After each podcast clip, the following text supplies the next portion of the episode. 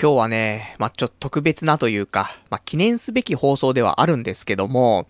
ちょっとね、そんな大事なね、放送なんだけど、今すごくうんこがしたくてさ、久しぶりだよね。ちょこちょこあるよ。やっぱしこうやってさ、何回もラジオやってればさ、このね、タイミング、うんこしたくなるって時はね、やっぱり少なからず出てくると思うんだけど、いやそれがね、今日、この日っていうのはね、なかなか酷なもんだなとは思うんだけどさ、今日はね、一応何の記念かというと、えー、この童貞ネットっていうね、ラジオを始めたのが、まあ、12月の24日なんだよね。なので、今日12月の、えー、21かななんであと3日ぐらいするとね、えー、まあ、ちょうど記念日ということでね、ようやく丸々6年、ね、6周年記念というね、まあ、感じなので、まあ、来週になっちゃうとね、もう6周年終わっちゃってるから、まあ、前祝いっていう感じでね、まあ、今日は、まあ、そんなちょっと、少しね、ラジオを振り返るというかね、まあ、そんなのもちょっとしつつ、やっていきたいかなっていうところで、まあね、そんなんでね、まあ皆さんに支えられて、ね、なんだかんだでやってきましたけど、本当はね、1年、2年、ね、そのぐらいで終わっちゃうかなと思ったんだけどね。まあ、ようやく今日で314回、ね、毎週やってるわけですよ。だからそんなんでね、まあやっていきたいと思うので、で、一応ね、このラジオ、まあ、もうちょっと続くんじゃっていうね、ことで、まあ少なくても、ね、まあわかんない。ずっと続くかもしれないけども、どんなにまあ少なくね、見積もったとしても、365回は、ね、ちゃんとやりたいと思いますから。で、逆に、これ365回いかない間にね、終わってしまった場合、俺がね、なんかの犯罪にね、巻き込まれてる可能性があると思っていただいて結構だ。で、そのぐらい、まあ365回は確実に行くでしょうと。いう風にね、えー、思いますんでね。まあそんな足がかりにもね、なればということでね、今日はちょっと6周年記念ということでね、少しお話の方していきたいと思いますんでね、えー、聞いていただけたらと思います。それでは、やっていきたいと思います。童貞ネット、アットネトラジー。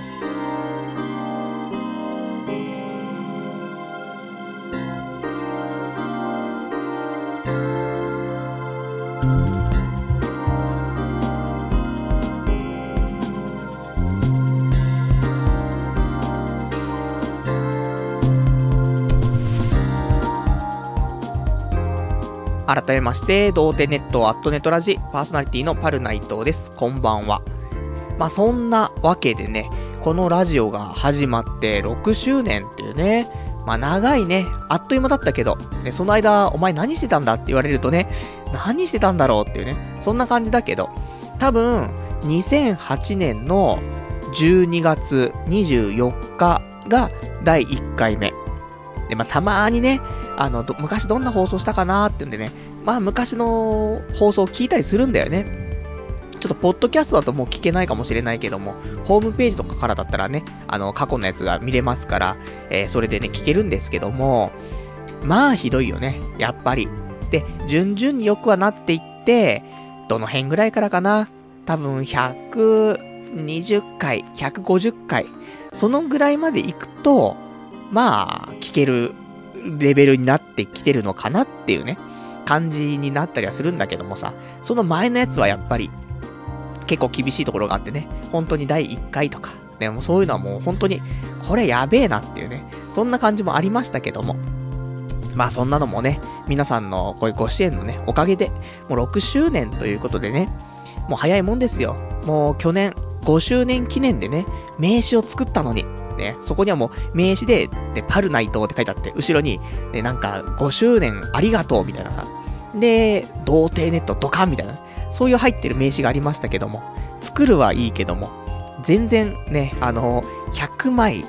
黒いやつを100枚、白いやつを100枚かな、えー、吸ったんですけども、まあ、どのぐらいかな。本当に、まあ、リアルに人に会うってことが少ないからね、俺もね。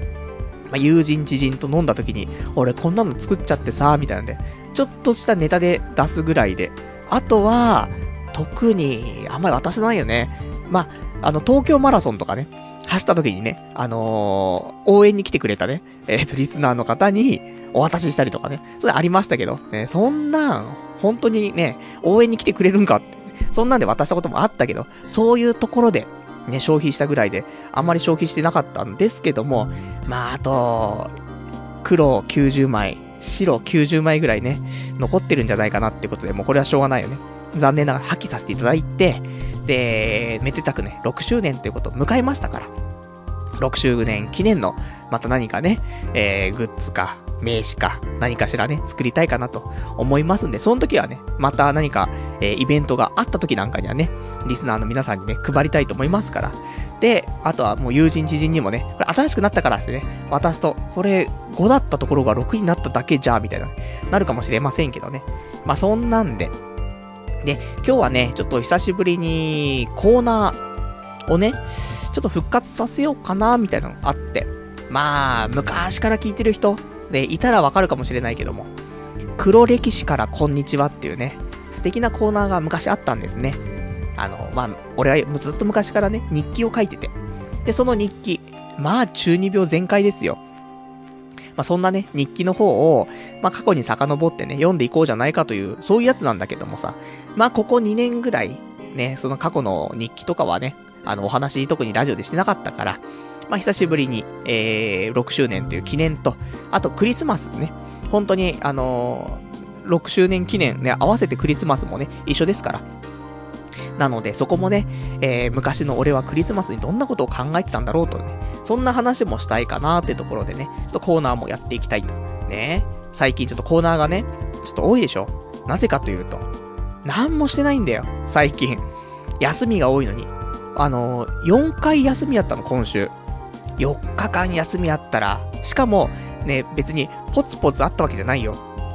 1日休みがあって、あとは3連休だからね。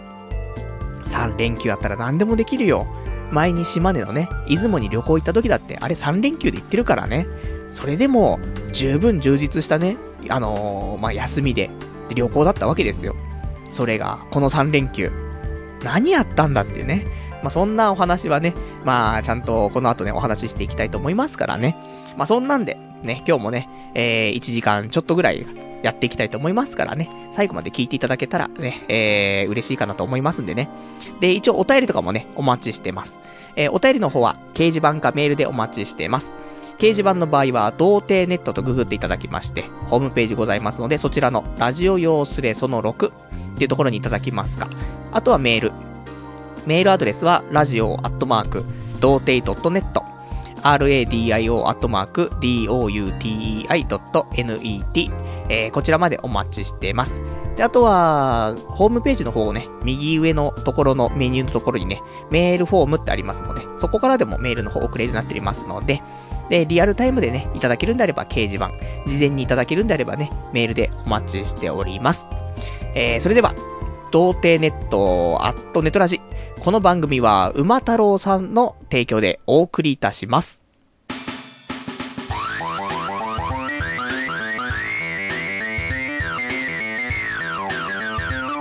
童貞ネット、アットネトラジ。というわけでね、えー、今日はちょっと提供ね、入っておりますので、こちらちょっとご紹介させていただきたいと思うんですけども、まあ、提供というのは、まあ、この童貞ネットね、私、頑張ってますけども、まあ、なかなかね、お金にならないね、このラジオ。で、たまーにスポンサー様が入ってくれるんですね。そういう時に、ね、あの、スポンサー様のお名前をね、ちょっと読ませていただいて、で、一緒にね、何かあの、メッセージがあればね、それもちょっと読ませていただくというね、そんな感じで、ホームページのね、童貞ネットホームページの右側のところに、童貞ネットへの募金ってありますからね。これあの皆さん、あのー、いくらでもね、私の方に Amazon ギフト券っていう形でね、えー、募金の方できるようになっておりますからね。まあそんな、ちょっと、ね、頑張ってるからと、ね、ちょっと Amazon ギフト券あげようかなとかね、思ってくれる人いたり、あとなんか宣伝したいこととかあったらね、まあここいただければね、ちょっとこちらで読ませていただきたいと思うんですけども。で、今日の、えー、スポンサー様、ね、えー、こちら、馬太郎様ですね。ありがとうございます。じゃあちょっとね、一応あの、コメントの方いただいてますからメッセージ読んでいきたいと思います。パルさん、宅建合格おめでとうございます。ささやかな合格祝いです。私は仕事で疲れていた時、えー、偶然、ポッドキャストで童貞ネットを発見し、それ以来、毎週木曜日にこのラジオを聴きながら眠りにつくのがストレス解消になっています。アニメやゲームには全く興味はありませんが、なぜか聞くのをやめることができません。童貞ネット依存症になっているのでしょう。これからも、底辺の野郎のえー、底辺の野郎のための童貞ネットを続けていってください。私も30代なので、いつの日か酒でも、えー、組み交わしましょうというね、えー、そんなね、温かいね、メッセージいただきまして、ありがとうございます。ねえ、本当に、もう Amazon ギフト券もらって、温かいメッセージをもらってというね、本当に今年はね、いいことずくめだなってね。まあ、途中ね、あのー、辛い時期もありましたよ。あのー、リスナーの皆さんからバッシングを食らうっていうね、アンチ大発生っていうね、そんな時期もありましたけども、ね、こうやってね、あのー、好意的な、ね、いうのをもらうのはもちろん嬉しいんだけど、これがね、またちょっと今度続いちゃうと、逆にそれが怖くなってきちゃうっていうね。いつね、そのね、あの反動が来るんだろうってね、あるんですけどもね。まあ、今はね、これちょっと噛み締めたいというところでね、馬太郎さんありがとうございます。まあ、そんなね、えー、こんなでね、まあ、今日はこうやってご提供もいただきましてね、やっていくんですけど、まあ、ただ、今ね、こんな嬉しいお便りいただいてるんだけど、何にせ、うんこがしたいんだよね。なんでだろう。まあ、今ね、えー、飯を食ってきたんだよ。で、飯は、ここ最近ずっと食べたいなと思ってた、あの、台湾混ぜそばっていうね、のをちょっと食べたくて。で、うちね、家帰る途中に、あの、その台湾混ぜそばのお店が一応あってね、普通のラーメン屋なんだけど、台湾混ぜそばもやっててさ。で、そこちょっと行ってみたいなと思ってて、今日仕事がね、普通に終わったから、ちょっと時間あったからね、じゃ食べて、それでラジオ望もうかなと思ったらこのありさまだよね。もう、うんこしたいし、で、あと、今、へが出るのね。ちょこちょこ今、へが、へ出しながら喋ってるんだけども、まあ、ちょっともしかしたら、マイクの方にね、ブホってね、なっちゃうかもしれないけども、まあ、それがね、なんかやっぱし、おけつが熱いんだよね。台湾混ぜそばってね、あの、うまいんだけど、辛いんだよね。で、なんかその嫌な辛みじゃないんだけど、やっぱり、純粋にやっぱり辛いわけよね。それで、やっぱりそのお腹の方も、ね、肛門の方も、ちょっとホットホットになってる部分があって、ね、本当に、閉国たびに、ちょっとなんか、あれ、ケツが熱いんだけど、みたいな、なってますけどもね。まあ、こんな状態保ちつつ、つつね、ちょっと1時間やっていきたいと思うんでね、もしかしたら今日早めのね、まあ、このぐらいがいいよ、多分。あの、いつもね、なんだかんだで喋りたいことずっと喋ってさ、1時間半、2時間半ね、なっちゃう。そんな日があったりしますけども、こうやってお腹が痛ければ、早く終えようというね、ことで本来の1時間っていうね、ラジオのちゃんとしたね、枠組みでやっていけるというね、そんな素晴らしいね、強制的なね、肉体的な話になりますけども。まあそんなんで。で、今日ね、えー、お話しする内容としては、まあもちろん、今週何したかって話なんだけど、まあ、4日お休みがあってやったこと。なんだろうな。先週のラジオね、終わる時には、多分、ね、次のラジオでは、まあ、どこどこのね、おしゃれなね、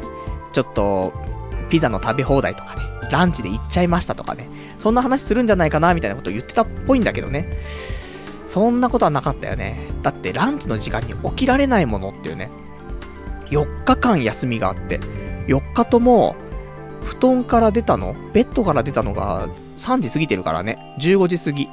だランチ終わっちゃってんだよね。ダメなのよ。やっぱり、休みの日の前の日は、だいたい寝るのが6時、7時になっちゃうんだよね。気づくと。なんだろうなと思って。で、いや、目覚めるのよ、その後。12時とか1時ぐらいに。だけど、寒いじゃん。寒くて寒くて、エアコンつけるじゃない。エアコンつけるんだけど寒いじゃない。まあ、布団の中いるじゃない。寝ちゃうじゃない。起きるじゃない。15時過ぎてるじゃないっていうね。そんなんで、まあ残念ながらランチは全然行けなかったんだけどね。で、15時に目覚めて、で、布団から出るじゃないそうすると、まあ一応ネットをチェックするよね。一応その、まあ、ニコニコ動画とか、で、あとは先日撮っていたようなそのアニメとかね、いろいろチェックとかしたりすると、まあ気づくと17時。で、17時になると、もう暗いんだよね。冬って怖いなと思って。昔夏だったらね、6時半とか7時ぐらいまでまだちょっと明るいよね。だけど、もう4時半、もう5時になったらもう真っ暗だと思うんだよ、冬は。だからね、暗くなると、もう動く、動く気力が湧かないじゃないしかも太陽がもう沈んじゃってると、ならね、ななんかさらにさ、ちょっと寒くなっちゃうじゃないなので、ちょっとね、厳しいなっていうことで、何したかっていうと、まあ、漫画読んで、アニメ見て、終わったみたいな、ね、ところで。まあでも、充実したね、あの、4日間だったなっていうね。まあ、漫画ってなかなかね、やっぱり平日読めないんだよね。なので、その休みがね、ある前日に、まあ、ツタヤの方でね、えー、レンタルブックみたいなものをやってますから、それで10冊借りてきて、それを読んでたら、あっという間に4日間経ってしまったっていうね、その悲しさ、ありますけど、ただ読んだ本は全部面白かったから、まあちょっとおすすめはね、したいなってところで、ね、こんな話だよ。ほんと、大の大人が34歳、宅建合格している、そんなダンディズム溢れたね、天才ネットラジオパーソナリティが、4日間も休みあったら何しますかって。漫画10冊読んで終わりますっていうね。ちょっと泣けちゃうところあるんですけども。でもなかなかね、あの、センスのいいね、えー、本のチョイスしてますから、一応ご紹介すると、えー、チェイサーっていうね、漫画。これが1巻2巻出てたから、これを借りて。あと、10番出題っていうね、漫画を1巻から4巻まで借りて、あとはカイジの新刊を1冊借りて、あとはヒス、ヒストリエを1巻から3巻まで借りたのかなこれで10冊。あと一緒にね、あのー、ラブライブの海ちゃんとエリチのね、ソロコレクションの CD をね、ちょっと借りて、それを聞きながら漫画を読むっていうね、もうなんというね、最高の休みなんだという感じだったんだけども。いや、ちょっとね、この漫画、漫画たちは結構読んだことあるよっていう人は、ちょっとパル、なかなかいいセンスしてるじゃねえかっていうね、そういう話もね、ちょっと聞こえなくもないんですけども、まあ、ヒストリエってやつに関しては、あの、今、アニメでさ、寄生獣ってやってるでしょ？あれの作者の、えー、作品で、で、ずっと読みたいなーと思ったんだけど、なかなか読む機会なくてね。で、今回、もう寄生獣のその流れにね、乗って、ね、ちょっと読もうかなと思って読んでるんですけども、いや、面白かったんだよね。だから今、3巻まで普通に借りたんだけど、まだまだ、あのー、その続き、ね、も漫画出てますから、まあ、この後借りるんだったらちょっとヒストリーでね、全部借りようかなと思って、やっぱり、あの人の書く漫画って面白いよねと思って。で、それちょっと読んでるのと、で、あとは、まあ、そうだね。その、まあ、カイジはいいね。カイジはみんな大好きカイジだから。俺も家にね、途中まで買ったんだけどね。まあ、どの辺からかな、あの、和也編のね、最初のところで、ちょっと心が折れてしまってね、本買わなくなっちゃったけども、一応その後でも一応読んでますから。で、新刊ね、ちょっと読んで。あとは、チェイサーっていうね、漫画。これがちょっと、あの、おすすめというか、知ってる人少ないんじゃないかなと思ってさ、まあ、ご紹介なんだけど、あの、俺はキャプテンっていうさ、漫画知ってる人いるかな？多分月刊マガジンとかでやってるのかわからないけども、俺はキャプテンっていう野球の漫画があるの。で、これ、面白くてさ、俺好きなのね。で、まあ、ちょっと絵が古いのよ。絵がもう1980年代の絵みたいな感じなんだけど、まあ、現在も連載しているような。で、そんな絵でさ、まあなかなか癖はあるんだけど、面白い。内容がやっぱし面白いというか。で、その野球の漫画描いてるその作者、なんだ、コージ白倉さん、ね、先生が書いてるんですけども、で、この作者の方が、えー、チェイサーっていうね、漫画を、まあ、書いていまして、まあ、今2巻までしか出てないんだけど、どんな話かっていうと、その手塚治虫っているじゃない？漫画のね、巨匠ですよ。あと、アニメの巨匠でもありますけども。その、手塚治虫を、えー、まあ、同じ時代を生きたね、漫画家が、えー、まあ、すごい手塚治虫に対してライバル心をね、燃やしてるんだよね。そういうやつの、なんて、反省というか、でそういうのをちょっと描いた漫画なんだけど、まあ、これが実際にいたのかいないのかちょっとわからないんだけども、主人公がいてさ、それが、まあ、漫画家なんだよ。結構、連載とかも3本ぐらいね、同時にやってるような、結構売れてる漫画家ではあるんだけど、ね、手塚治虫と比べると、みたいなさ、手塚治虫は同時に10本連載してますよ、みたいな。ね、そういうの聞かされると、そこでライバルライバル心を燃やしてさ、で、俺もね、なんか、やらなきゃとかさ、手塚治虫の真似をしてさ、結構頑張ったりとかさ、まあいろいろするんだけど、まあチェイサーで、だからそういう、チェイス、なんか追っかけというかストーカーというか、ね、その手塚治虫ストーカー的なさ、いや、その、そんな漫画家のね、話なんだけどさ、結構そういうギャグとかシリアスとかもいろいろま混じってかなり面白くて、久しぶりに、あの、俺も手塚治虫絡みで言うとさ、あの、藤子不二雄先生の漫画道とかね、あると思うんだけど、漫画道読んだことがある人は、このチェイサー読むと、結構面白いかもしれないね。なんか別視点な感じなんだけど、まあ、お互いに、なんだろう、その、漫画道の方はさ、手塚治虫先生、神様みたいな感じでさ、で、あの、手塚治虫にすごい憧れてみんな頑張るみたいなさ、そんな流れだけど、チェイサーは、ちょっとひねくれてるんだよね。それで、その手塚治虫ももちろんすごいなって内心では思ってるんだけど、やっぱしライバル視して、手塚手塚治虫がなんだと、ね、俺もちゃんとできるんだぞ、つってね、やったりとかして。で、まあ結構頑張ってたりとかするので、まあ、チェイサー、ちょっとおすすめかなと。で結構このラジオ聞いてる人、漫画道読んだことある人多いんじゃないかなっていう印象があるので、ぜひチェイサーね、えー、おすすめかなというところ。まあ、2巻までしか出てないからね、すぐ読めちゃうと思いますんでね。えー、ぜひぜひ、えー、ちょっとチェックしていただきたいなというところと、あと、よ、もう一つ読んだやつが、10番出体っていうね。えー、この漫画はさ、どうなんだろうあの、こ、今回だかわからないけど、この漫画がすごいとか、そういうのに選ばれたんじゃないかなと思うんだけど、そうだよね。多分2014年の男編のこの漫画を読めってやつ。えー、あ、一応出てます。ちょっと今調べましたけども。えー、日本経済新聞の仕事漫画第1位。この漫画がすごい。2014男編第4位。この漫画を読め。2014年、えー、第2位。漫画大賞2014年第6位。などなどね。まあ、いろんな栄冠にね、えー、輝いている。10番出題っていうね、漫画があるんですけども。10番っていうのは、まあ普通の、えー、重ねるに番。なんだろうな。まあ10番は多分普通に出ると思うんだけど、出題っていうのは、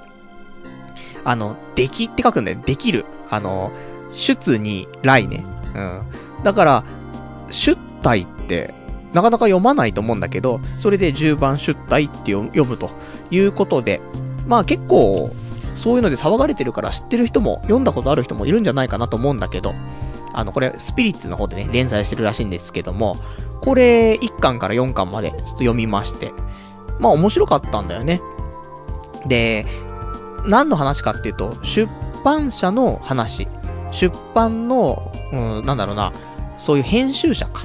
の話なんだけどさ、その大学卒業して、その新入社員でね、新卒で出版会社入った、その女の子がいるんだけど、で、この女の子が、まあ、頑張っていくっていうね。で、まあ、言ったらさ、そういうのもよくあるのがさ、まあ、ちょっと、ね、キラキラしてるようなさ、女の子が入ってさ、で、きらびやかにね、なんか着飾ってさ、それでなんか仕事してるみたいな、そういう、なんか、シャレオツな感じではなくね、あの、ちょっと、もともと柔道のね、オリンピックを目指してたようなね、そんな女の子が、その出版業界に入ってね、奮闘していくっていうやつでね、まあそういうなんか、変な違和感とかもなくね、あの、楽しく読めて、なかなかいい本じゃないかというところなんだけども、まあ最近ね、こういうの多いなとは思うんだよね。で、あとは俺たちがちょっと大人になったからかもしれないけども、それとあと、書いてる人も、うん、そうだな、やっぱ仕事に対してとかいろいろ考えて書いたりとかするのかもしれないけども、最近やっぱりこうやって働く人の漫画ってのは多いなっていう印象はあるのと、あと出版業界とかね、そういう業界で働く人とかっていう漫画も多いなと思うんだけど、あの、この10番出題、まあもちろんおすすめなんだけど、あともう一個、これは単行本で読んでるわけじゃなくて、毎週読んでるんだけど、ヤングジャンプでさ、えー、どれだっけ？二次元ジャンピンっていうね、漫画が今やってるんだけど、で、これがね、面白いんだよ。これも出版業界に入った多分その新卒なのかな？の若者。これは男の子が主人公で、さっきの10番出題はね、女の子主人公ですけども。が、まあ頑張っていくって話なんだけど、まあ、この10番出隊は結構その王道というか、普通に、なんだろうな、まああり得る話っちゃあり得る話というか、普通の人が、まあ、頑張っていくって話なんだけど、このヤングジャンプでやってる二次元ジャンピンに関しては、ちょっと異質な感じはするけど、でもやっぱり、天才じゃないみんなそういう漫画描いたりとかさ、そういう人たちとやっぱしやり合っていくっていうのを考えると、まあちょっと行っちゃってるような人が多い、ね、そんなキャラクターが多いのが二次元ジャンピンの方は多いかなっていう、イメージはあるけども、どっちもすごく面白い。ところはあります。で、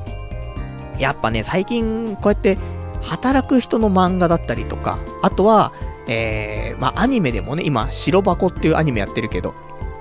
これはアニメ業界のさ、話でさ、それもアニメ業界で働いているね。これもそうだね、新卒で入った子のね、また話だったりするから、こんなパターン結構多いなと思うんだけど。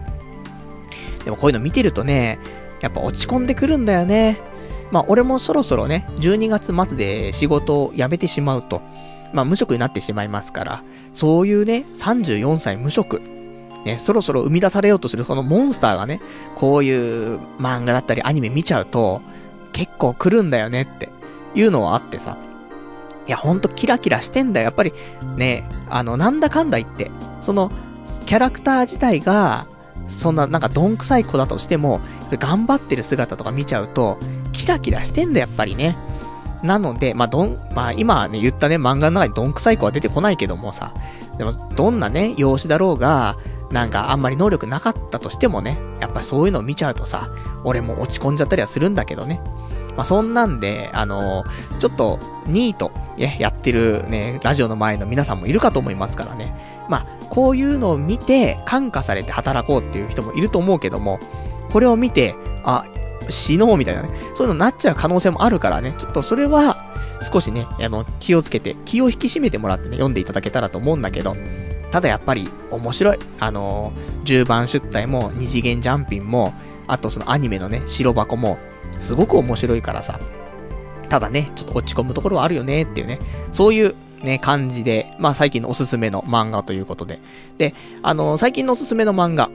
あの、他にもね、えー、さっき言ったそのヤングジャンプの方で連載してる漫画、まあ、あまり皆さんヤングジャンプ読まないと思うのでね、最近私が注目しているヤングジャンプの作品だけちょっと、えー、言っていきたいと思うんですけども。えっ、ー、とね、文吾っていうね、野球の漫画が、前、前回の、えー、前回の巻、巻というかその、えー、ヤングジャンプのやつから始まったのかな？新連載。これ面白い。文吾。もしかしたらまあ1話しかまだやってないからね、なんとも判断できないけど、面白かったから、これからもしかしたら1年後2年後とかね、漫画大賞みたいな、取っちゃうかもしれない。まあないかもしれないけども、まあこれ文語って面白かった。っていうのと、あとは今、もうちょっと単行本も出てるんだけど、ボクシングの漫画で、陸道っていうね、漫画があるんだけど、これも面白いよね。まあ、大体スポーツ漫画はね、始まると1話は絶対読むんだよね。そこで判断するんだけど、ちゃんと読めたのは、やっぱし、でかいんだよね。なんか、読めないのも多いんだよね。なんかちょっとした、ね、なんかそういう特殊なね、能力を持ってたりとかさ、するので、受け付ける、受け付けないとか出てきたりするんだけど、この文語に関しても陸道に関しても、特にそういうね、なんか特殊な、なんか、魔法チックなものが使えるとかってわけではなくて、うん、そうだな。やっぱし、幼少期の頃からなんか積み重ねてきた何かがあって、それを持ってね、なんか、今頑張ってるみたいなさ、そんな感じのもあるからね、そんななんかファンタジーな感じもなく、まあ面白いかなっていう。そんな最近のヤングジャンプね、なかなか読む機会ないと思うのでね、あの、ぜひ単行本見つけたら、文語と陸道、ね、陸道は普通にもう出てるからね、これ読めると思うんでね、ぜひぜひちょっとチェックしていただきたいなというところでさ。まあ、そんなね、えー、漫画見て、アニメ見て、終わっちゃったね、今週なんですけども。でも、やっぱりね、こうやってアニメとか漫画見てさ、思うことってあるじゃない自分の、自分と重ねたりとかさ。あとはね、結局、さっきのアニメとかだったらさ、ね、白箱ってアニメだったら、新卒で入ってる女の子だよね。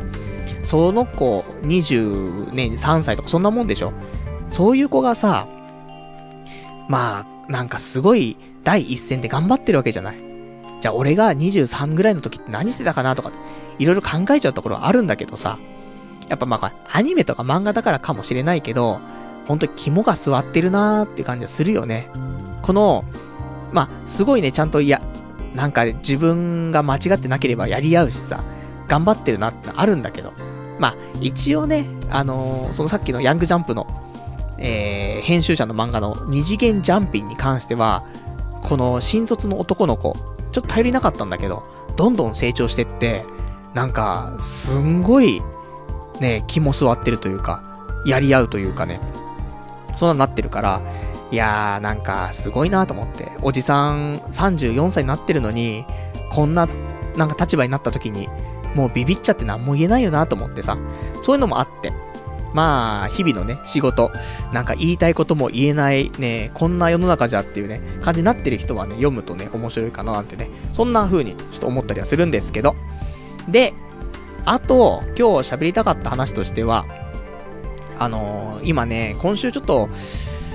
少しダイエットしようかなって思ってさ、まあ、ダイエットしようかなって言ってるね、さなかに、ね、もうすんごい飯食って、ね、台湾混ぜそば食って、もううんこしたくてしょうがないぐらいにね、飯食ってるわけだからもう何にも言えないんだけど、一応、ちょっとあの、今週初めに体重一応測って、62.5キロ。ね、結構、体重上がってたからさ、ちょっと下げようと思って。で、なんで下げようかなって思ったのが、あのー、前にね、先週かな、ちょっと婚活行くかもしれませんという話をしたんだけども、で、これはボルダリングコンっていうさ、まあその壁をね、登る、そのクライミングみたいなやつだよね。で、ボルダリングっていうのがあるんだけどさ、ボルダリングコン、ちょっとキャンセル待ちだったのね。男のその申し込みが多かったみたいで。で、キャンセル待ちにしてたんだけど、ふと、そのページを、あ、これキャンセル待ちだなと思ってたんだけど、もう一回そのページをね、ちょっと検索し直して、もう一回表示し直したの。そしたら、普通に、あのー、エントリーできるようになってたのね。だから、あ、あれ？全然これで申し込みできんのかなと思って、申し込みしたら申し込みできたから。で、そのキャンセル待ちのやつを外して、申し込み新しくして、で、無事お金も払ってということでね、ボルダリングコンが一応決定しまして、行くことが。なので、これに向けてね、ちょっと痩せた方がいいかなと思って。ちょっとまあ、壁とかはね、あの、私、懸垂とかしてるからさ、登れるかと思うんだけど、やっぱりそこでさ、ね、かっこいいって、パルナイトさんかっこいい抱いてってなるところが、腹が出てたら、それもね、なかなか難しくなってしまいますから、腹引っ込ませようかなと思って、えー、今週ダイエット、ね、試みようと思って、行きましたよ。あのー、スポーツジム、ね。まあ、行きまして、久しぶりに行ったなーっていうところだったんだけど。ただ、あの、私、ジムに行くっていうね、過去に何回かやってますけど、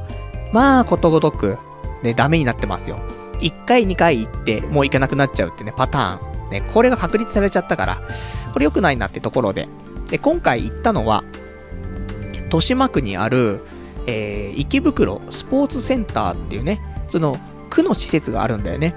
で、前に、俺、プール、その市民プールみたいなところ行ったんだけど、これが、その、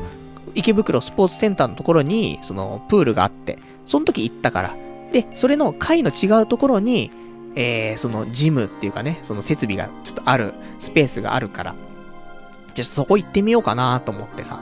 で、えー、行きまして。やっぱりね、その、プール行くのも、そのジムのそういう設備使うのも、お値段は一緒で、2時間で600円。ね、もうリーズナブルだと思うんだよね。まあ、普通のジム行くと、やっぱりその、まあ、最初に入会金とかさ、あとその、会員の手数料とかさ、なんか発行手数料とか。で、それにプラスして、毎月の料金かかるでしょ。で、1回単位だとやっぱし何千とかしちゃうから、で、それはもう本当に月間でお支払いするわけになるじゃない。で、だいたい1万円前後すると思うんだよね、そういうスポーツジム通うとさ。でもそこは、やっぱりね、区の施設ですから。もう1回600円ってね。で、だいたいこんなさ、ずっと運動してない人間がさ、もういざ運動しようとなったら2時間も運動しないんだから。だからもう600円で済んじゃうし、1回2回行って、で、行かなくなっちゃっても、全然いいじゃない。2回行って行かなくなったら1200円で済んでるわけじゃない。だけど、普通の一般のね、スポーツジム行ったら、手数料だなんだでさ、もう何万円ってかかってるところで行かなくなっちゃうってもったいないからね。まあそんなんで、池袋スポーツセンター行きまして。で、別にさ、これ、わかんないよ。これ、あのー、憶測になっちゃってあれなんだけども、特に、豊島区民とかじゃなくても全然、い、なんか問題なさそうな気はするんだよね。まあ、よくあるのがさ、そういう設備使うときって、その区のものを使うときって、そこの住民、ね、区民だったり、あとは、えっ、ー、と、職場が近くっていうかね、その職場が区の中にありますとかっていうのは、あの、使えますよとかっていうのをよく見るんだけど、まあ、特に何か確認したりとかもなかったから、この施設に関してはね、問題なくどんな人でも行けるのかもしれないからさ、まあ、駅前にあるからね、もしちょっと興味ある人は行ってみると面白いかもしれないんですけども、で、今回はプールじゃなくて普通にジムのね、方に行きまして、で、600円払ってさ。で、ジムはちょっと初めてだからと思って。まあ、プール行ったのもね、結構前だったから、まあ、初めてなんです、つってさ、優しくしてください、つって。で、教えてもらって。で、まあ、ここにね、こういう風のありますから、こういうのをこういう風にやってくださいねって言われてさ、わかりました、つってさ。で、まあ一応着替えたりとかして、で、その、ジムのね、ところに行くんだけど、で、最初に、その、無料で、な機械の使い方とか、いろいろ教えてくれるっていう人がいてさ、で、その人に話聞いて、で、ちょっと俺よりも身長低いぐらいの、まあ、そんなに、まあ、太くない、まあ、華奢な男の子みたいな。まあ、多分、俺よりもね、まあ、結構若いと思う。20代前半ぐらいの男の子っぽいんだけど、が、えっ、ー、と、マシンの説明とかしてくれるんだけどさ。なんかやっぱりね、いや、多分いい人なんだよ。いい人なんだけど、俺あんま仲良くなれねえなと思って。やっぱり、こういうスポーツジムのところにいる人たちって、ちょっと高圧的なんだよなと思って。あ、やっぱりなんかサービス業っていう感じじゃなくて、コンビニ店員とかの方が全然優しいじゃん、なんか。ただやっぱりスポーツジムの人って、ね、パルナイトさん、これこれこれで、こういうのはこうやって使うんですよって、わかりましたか？みたいな。ね、そういうなんか諭してくるというかさ、そういうのがあって、あ、はあ、わ、かりました、みたいな、なるじゃない。もうそういうのがね、ちょっとね、あんまり得意じゃないところもあって。で、なんかわからないことだったら聞いてくださいね、みたいな。では、みたいな。なっちゃうからさ。ちょっと、あんまりね、なんか雰囲気も、あんまり得意じゃない雰囲気なんだよな。俺もともと運動部だったんだけどね。まあ、運動部しても卓球部だからね、長、長いのはね。1年間ぐらいバスケやってね。あとはずっと卓球部いましたからね。卓球が長いと、まあ、そんなに運動部って感じしないかもしれないけども、ただやっぱりなんかちょっと高圧的な感じは嫌だなっていう、あって。で、やっぱりその中にいる人たちもさ、まあ常連というかよく来てる人なんでしょうよ。だからみんな自分のなんかペースでやってるっていうかさ、のもあって、なんか入っていきづらいみたいな。なんかもう、常連だけで固められたバーの中に一人入っていくぐらいの気まずさがあるから、どうしようみたいな、なってさ、キョロキョロキョロキョロしながらしてたんだけど、で、一応今回、痩せるにあたって何しようかなっていうのは、本当はあのー、ランニングマシンを使いたくて行ったんだよね。で、外は寒いじゃない。俺本当にもう寒いのダメでさ、寒いからこそ、ね、この4、4日間休みがあったのに何もできてないところありますから。だから、せめて、ね、あの、室内だったら動けるかなっていうことで、で、室内でランニングマシン使おうと、ね、いうところで行ったんですけども、ランニングマシン人がいっぱいなんだよね。で、ランニングマシンに限っては、その、順番を待つことができますと。で、時間も決められてますみたいな感じで、で、えー、ま、ランニングマシン使いたかったら、その、スタッフの方に言ってもらえれば、あの、順番待ちできますので、って言われてさ、あ、わかりました、つって。でも、話しかけられない、つって。ね、スタッフの人に話しかけて、順番待ちしたいんですけどって言えないと思って、どうしようと。おろおろしちゃってる34歳っていうね。ところで、で、ふと見ると、マシン、空いてるね、ランニングマシンじゃないのもいっぱいありますから。で、ふと空いてるマシンを見ると、あのー、普通の、なんていうの、チャチャリというか、あの、エアロバイクってやつかね。が、まあ、空きがいくつかあって。じゃあ、エアロバイク乗ろうかなと思ってさ。ここれだったら、特にさっきのね、スタッフに声かけなくてもいいしと思ってさ、で、エアロバイク、あ、空いてたからさ、それ座って。で、えー、じゃあちょっとね、I、iPhone なんかで音楽聴きながらね、走ろうかなとか思って座ったんだけど、電源が入らないんだよね。えーと思って。隣の人とか普通に電源入ってるわけよ。で、何キロ走ってますみたいなさ、表示されてんだけどさ、あれ？と思って、どこにもボタンねえんだけどと思ってさ、ボタンいろいろ触ってさ、全然動かないの。何これ？と思って。で、仕方ないからさ、俺も、もう嫌々ですよ。ねもうスタッフに声かけるの本当に嫌だったんだけど、ねちょっと声かけてさ、も、こんこのやってなんか声かけるんだったらランニングマシン使えばいいじゃんって。で、そんな感じもなっちゃいますけども。で、スタッフの人呼び止めてさ、すいませんと。これ電源つかないんですけどって言うと、あ、これあの、ペダル漕ぎ始めると電源つきますんでって言われてね、は、はぁ、みたいな。そんなんでさ、また恥ずかしい思いしながらさ、で、ダッシュで逃げたいと思ってさ、もう全速力でね、ペダル漕いでさ。で、電源ついたから。それで、ちょっと漕ぎ始めてね。まあ、ランニングも外だと寒いからできないし、あとチャリもね、あの、私持ってますけども、冬になると寒いからさ、手袋も買ったんだけどね、やっぱり寒さには勝てないから、もう室内で漕ぐしかねえなと。いうことで、で、漕いで漕いで、えー、なんだかんだで1時間、漕いでさ、いや、頑張ったなと思って。っていうのもさ、周りの人でさ、15分とか30分とかで辞める人はいないんだよ。ずっと俺より先に座ってる、まあ、漕いでる人がさ、辞めないから、俺先に辞めらんねえよと思って。で、なんだかんだ漕いでたら、気づくと1時間ね、エアロバイク乗ってて。久しぶりのね、運動なのにいつもやりすぎちゃうっていうね。まあそれでいつも後悔してるんですけど、で、エアロバイク60分やって、で、あとまあ1時間で残ってはいるんだけどね。あのー、時間的にはあるんだけど、もう疲れちゃってるし、今更ね、あのー、ランニングマシンの方も空いたけども、この3 1時間俺チャリこいで、その後ランニングとか俺、そんなにトライアスロンとか出るようなね、あの、こと考えてませんからということでね、まあ、そこで、その日はやめて、で、帰ってきて、で、次の日は、ね、やっぱりちょっと痩せないと、ね、モテないかなと思って、えー、一応マラソンね、ちょっとやっぱり体動かしたことによって、少し体動かしやすくなったのかな。だから、本当は、室内でランニングマシン使いたいところだったんだけど、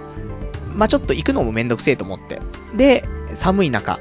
夜ね、えー、ちょっと外をね、走ったりとかしてね、30分ぐらいだったんだけどね。まあ、ちょっとでも走って、それで、まあ、痩せようかなーっていう、そんな感じで、ね、本当に、あのー、終わってしまって、今週 ね、ほんと漫画読んで運動して終わってしまう。まあ、リア充なのか？ね。人と誰も、誰とも会ってないけどね。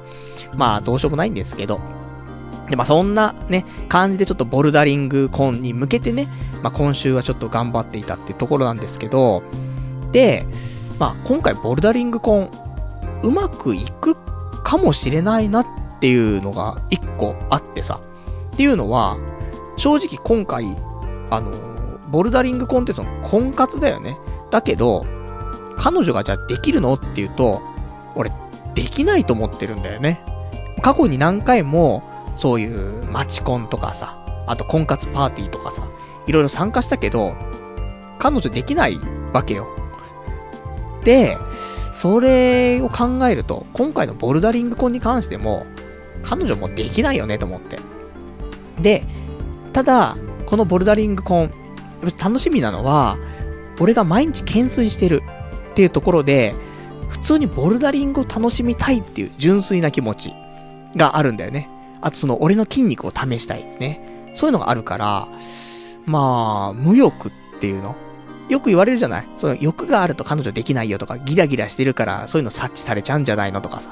かそういうのないんだよ、今回ね。ボルダリングを純粋に楽しみたいと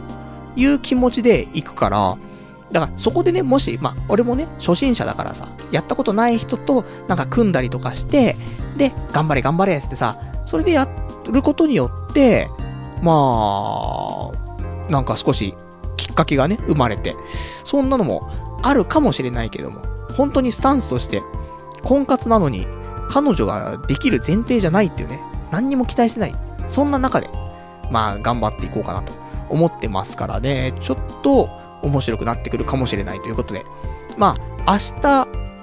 休みなんで、仕事休みで。で、明後日、えー、ボルダリングコンありますから、ちょっと2連休でね、明日ちょっと体調整えて、それで23日臨みたいなと思ってますからね。まあ、この結果は来週ね、お話ししたいと思いますんでね、ちょっとその辺は、えー、ご期待いただければと思います。そして、今、隣の部屋、ね、隣の隣人の部屋からですね、喘ぎ声が聞こえてるんですね。これはもう多分マイクには乗ってこないと思うんだけども、もう俺も今話しながら気になっちゃって気になっちゃって。最近なかったんだよね。最近ここまで声が聞こえるほどの喘ぎ声なかったから、本当はもうこれラジオやめてすぐにね、耳にね、あの、耳にじゃないね、耳、耳にタコができちゃうやつになっちゃうからね。あの、壁に耳つけてね、えー、壁思考やりたいなって思ったんですけども。まあ、ラジオ中だからね、ちょっと我慢しながら、ね、うんこも我慢しながら、オナニーも我慢しながらっていうね、そんな、なん、なんつうプレイなんですかっていうね、ところありますけど。まあそんな感じでね、えー、ちょっとやっていきたいと。ね、ちょっと来週楽しみだねっていうね、そんな感じ。じゃあ、あとね、お便りいただいてるからね、少しちょっとよ、読んでいきたいと思います。ラジオネーム、ホモビアンさん。えー、パルさん、最近懸垂しているらしいですけど、すごいな。えー、僕も体鍛えたくて、チンニングスタンド、かっこ懸垂マシン買ってみたんだけど、今のところ1回しかできない。2回目はプルプル震えながら途中まで行って終わる感じ。懸垂したらかなりいい体になるって聞いたので始めたんだけど、1回とか情けなすぎる。えー、パルさんは何回できますか？あとどこでやってるんですか？家に懸垂できる環境あるんですか？というね、お便りいただきました。ありがとうございます。あの、私も、その懸垂マシンですね、えー、を買いまして、その、ぶら下がり健康器具的なやつをね、買って、で、ただ俺のも、まあ、言ったらそのチンニングスタンドっていう呼んでいいんじゃないかなっていうものなんだけど、普通に懸垂するところはね、普通に横棒であるんだけど、さらに横に広がって、ちょっと下になんか、なんつうのかな、うん、かなりだから広くなってる棒があってさ、で、これをね、一番端っこと端っこを持ってやると、まあ、かなり、負荷がかかってね、えー、いいですよっていう、まあ、それこそチンニングっていうやつなんだけど、最近はね、普通の懸垂だから、普通の鉄棒でやるような懸垂まあ、の、水平のところでさ、普通に自分の肩幅ぐらいでね、持ってやる懸垂だったら、まあ、順手で5回、逆手で5回とか、そんなぐらい、まあもっとやろうと思ったらできると思うんだけど、まあでもできても多分7、8回かな。ただ、飽きちゃうんだよね。5回ぐらいやると、もういいかなってなっちゃう気持ちが。なので、よりね、えー、強い負荷をかけようと思って、最近はそのちゃんとしたチンニングっていう、肩よりもか、結構幅広いね、えー、広く腕を広げて、それで、そこでね、あのー、棒を持ってさ、それでやるんですけども。で、これは、かなりきつくて、これはね、本当にね、俺もう2回ぐらい。い、最、もう昔はね、上がんなかったの、全然。1回も上がんなかったんだけど、これに関しては、ようやく最近、2回なんとか上がるかなっていう感じで、えー、鍛えられてきたなと思って。まあ長いよね、なんだかんだ2ヶ月ぐらいもやってんのかな。結構飽きない。なんだかんだ1日ちょっとやっちゃうところはあってさ。で、最近は、その、ボルダリングに向けてね、えー、順手で、人差し指と中指と、あと親指のこの3本でね、えー、懸垂したりとかするんだけど、これも2回が限界だね。もうちょっとそれは厳しいんだけど、ただ、ね、ボルダリングに向けて、えー、明日もね、まあ、この後、ラジオ終わった後もね、えー、ちょっとやってみて、で、うんこね、我慢しながら、ね、ちょっと力んでね、で、一番上までね、行って、一回できたと思った時にブリブリみたいなね、そのあるかもしれないんですけども、まあそんなんでね、ちょっと今鍛えてますから。まあ、できるでしょうよ。まあ一番いいのは、多分、順、逆手か。普通逆上がりする時のね、持ち手。逆手とかが一番やりやすいと思うから、逆手でね、何回かできるようになってから順手でやるようにして、で、多分両方ともそうするとできるようになってくるからね、5回ぐらいはできると思うんで、それがまあ普通に継続して日々やっていくと、背中に筋肉つくから、そしたら、チンニング、ね、ちょっと肩よりも幅広く、ね、ポジションを取ってさ、で、やると、まあまあ、できるようになるんじゃない？ないかしらとね。そんな感じはありますんで、まあ、皆さん頑張ってね、えー、やっていきたいと。やっぱしね、逆三角形っぽくなってくると思う。あの、体操選手がさ、すごいいい体してるじゃない？やっぱあれは鉄棒だよねって思うところはあるよね。やっぱしやっていくと。なんか、そんなね、やっぱ俺も贅肉だらけだし、ね、台湾混ぜそば食ってるぐらいだからさ、もうデブデブになってるんですけども、ただやっぱりちょっとね、背中というか、その体の横の筋肉、広背筋みたいなわかんないけど、その辺が、なんかちょっとついてきたところはありますからね。まあ、懸垂、なかなかおすすめかなと思うんでね。えー、まあ、アマゾンとかで売ってますからね。こういうちょっとチンニングスタンド、ね、懸垂マシン、ちょっと買ってみるのもね、一つかなと思いますよ。あとは、えー、ラジオネーム、どうも僕さん、あ、じゃあどうも僕ですさん。パルさん、宅建合格おめでとうございます。この出来事が次の飛躍へと繋がるように、えー、また、来年もパルさんにとっていい年でありますように、そしてこの放送が少しでも長く続くように応援していますというね、お便りいただきました。ありがとうございます。いやー、ほんとね、私、よく宅建ね、受かったなっていう。まあ、未だにね、思ったりはするんだけども、まあ、宅建受かって、まあ、ねどうなのっていうのはもちろんあると思うんだけど、俺、俺自身が思ってるからね、宅建受かったけど、これどうすればいいんだろうっていうね、ところはありますけども、まあまあ、頑張りがね、形になったっていうのはとてもね、嬉しいことで。で、これをね、一つ自信として、いつもね、なんか成し遂げることできずにね、日々過ごして、それがね、ずっと続いてきちゃったから、一つ一つ形にして、それでね、あの、自信につながっていけばいいかなっていうところでね、今回の宅建の合格っていうのは一つの、ね、そういう、まあ、ところのポイントになっていくのかなと思うからね、まあ、それをちょっと引っ提げてね、来年は、ね、さらに頑張って、で、このラジオもね、あの、なるべく長く続くようにね、やっていきたいと思いますんでね、これからもね、えー、まあ、これで6周年、で、次から7年目って入りますからね、また応援していただけたら嬉しいかなと思います。あとは、お便りいただいてます。ラジオネーム、さくらさん。パル先生こんばんは。ついに仕事辞めました。明日からは新しい職場で頑張ってきます。来年は先生を見習って、形にするを目標に、えー、させていただきます。今日も放送楽しみにしています。っていうね、お答えいただきました。ありがとうございます。いやー、ほんとね、えー、仕事を辞めたということでね。まあ皆さんこういう時期なんでしょうね。俺も仕事辞めますし、ね、ラジオネームさくらさんも仕事辞めますし。だけども、俺は無職。さくらさんは新しい職場っていうね、この格差みたいな、ありますけども。まあ、ただね、やっぱり、新しい職場っていうのは、何回ね、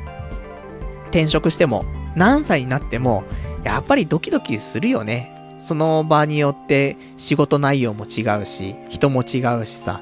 まあ、わかんないからね、何もね。なのでドキドキするところあると思うんですけども、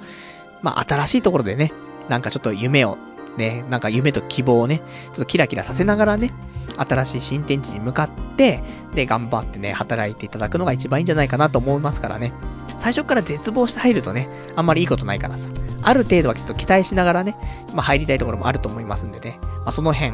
まああまり期待はしすぎ、しすぎずに、で、あと絶望もしすぎずにね、それでちょっと行くといいかなと思うんですけども。まあ最初だよね、本当に。最初なんかおどおどしちゃってると、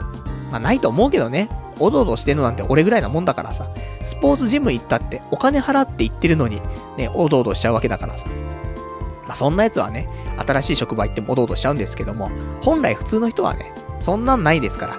まあちゃんと元気よくね、なんか挨拶して、で、その日のね、ランチ、ね、お昼ご飯なんか、ちょっと何人かで食べに行ってさ、そうするとそれだけでちょっと仲良くなったりするじゃない。で、ここをさ、変にね、なんかへりくだって、あ、ちょっと昼はちょっと一人で行くんで、みたいな。やっちゃうと、ね、輪に入れないというか、なんかなかなか馴染みにくくなっちゃうから、そこは、ちょっと一人になりたくても、ね、ちょっと、この12時から1時の間、パズドラでね、ちょっと限定のダンジョン来てんだよ、みたいな。なったとしても、そこはしょうがないよ。その日は忘れよ。で、みんなでご飯食べようよってね。そうすると、午後の仕事もね、少しなんかやりやすくなるというか、やっぱ職場に慣れることがね、大切だと思いますからね。まあそういうのも全然問題ないと思いますからね。まあそんな、ね、いつも通りの感じでね、やっていただければね、問題なく、ね、楽しい職場、なるかと思いますからね。ちょっと頑張ってね、いただきたいなと思います。ありがとうございます。じゃあ、あとね、いただいているお便りなんですけども、ラジオネーム、もう DJ なんてやめてやるさん。えー、童貞ネット6周年アニバーサリー。えー、ちなみに第1回放送はニコニコで聞いた覚えがあります。この機に乗じてゲーム実況復活だっていうね、お答えいただきました。ありがとうございます。そうだね、あのー、ニコニコ動画の方で過去のラジオは聞けますね、確かね。なんか、第30回ぐらいまではね、アップしてる気がするんでね、童貞ネットって、ね、ニコニコ動画でググっても、あね、まあ、検索しても出てくるんじゃないかなと思うんですけども。あとはね、多分ね、童貞ネットってググる、あの、ググるっていうかね、ググるっていう表現がすごいよね。Google で検索するのが Google なんだけどさ、ね、もうニコニコ動画でね、検索するも Google って言っちゃうぐらいね、もう俺のはちょっと根付いちゃってて怖いんですけども、まあ、ニコニコ動画でえー、童貞ネットとね、検索すると、他にね、多分卓球のゲームのね、ゲーム実況動画が出てくるかと思いますから、まあ、これを機会にね、私ゲーム実況者、ね、復活しようかなっていう。あ、めんどくさいんだよね。その、撮るのが。何分ね、あの、やりたいなと思うの、正直。たまにね、そういう動画を撮ったりとかして、アップしたいなとか思ったりすんだけど、やっぱその画面取り込んだりとかさ、なんかちょっと動画編集したりとかさ、得意じゃないんでね、あんまりね。で、あんまり意欲が湧かなくてね、やってないんでね。まあ、もしちょっと、そ環境が整ったりとかね、やりやすい、なんか方法とかね、見つかったら、何かやろうかな。ただやるの、古い、ね、ちょっと、ゲームぐらいしかやる気起きないからね、昔やったことあるやつとか。あと、まあ昔出たけど、やらずにね、終わってしまったやつとかね。最新のやってもいいんだけど、それよりはね、なんか昔のやってる感じの方がおじさん、おじさん的にはね、なんかいいかなっていうのありますから。また卓球のゲーム、他にもいっぱいありますからね。他の卓球のゲームをやってみるとかね。まあ、ちょっと考えていきたいと思います。ありがとうございます。あとは、ラジオネームガオガイガーさん。パルさんこんばんは。僕の2014年のな、えー、休みは今日で終わりです。明日から10連勤です。えー、今年1年いろいろの、えー、あ、今年1年数々の仕事における、えー、ネガティブな書き込みをしてすみませんでした。生きていたら来年もよろしくお願いします。えー、年始めに辞めます。良いお年をっていうね、お答えいただきました。ありがとうございます。辞められるのかっていうね。まあ、ガオガイガーさんね、えー、過去の放送も聞いてくれてる人いたら、ね、覚えてるかもしれませんけども、まあ仕事がね、辛いと。もう無理ですと。いうことで、まあ、聞く限りだとね、なかなかなブラックな感じ、ね、してましたけども、まあこれも、ね、これからね、10連勤があって、それで、えー、年を明けて、年を明けたら辞めますとね、いう話ですから。まあもう辞めるって話をしていればね、年明けに辞められるかと思うけども、まだしてなければね、年明けに辞めますって言って、じゃあそこからいつ辞められんのっていうね、話だけども、ブラックな感じ考えるとね、まあ、そっから3ヶ月間ぐらいは、ね、じゃあ次の新、新入社員入ってくるまではやってよ、みたいな言われて、で、新卒が入ってくるの4月だから、じゃあ3月までやってよ、みたいな、なるかなーみたいなね、ところありますけど、ただ、ね、そこを我慢しちゃえば、あとはフリーダムっていうね、ところで、まあ、お互いね、えっ、ー、と、仕事辞めてね、えー、無職になったらね、まあ、ラーメンでもね、もう食いに行きましょうよ。台湾、ね、台湾混ぜそばでも食べに行きましょうよと。ね。で、おならしながらね、うんこ漏らしそうになりましょうよっていうね、ところで、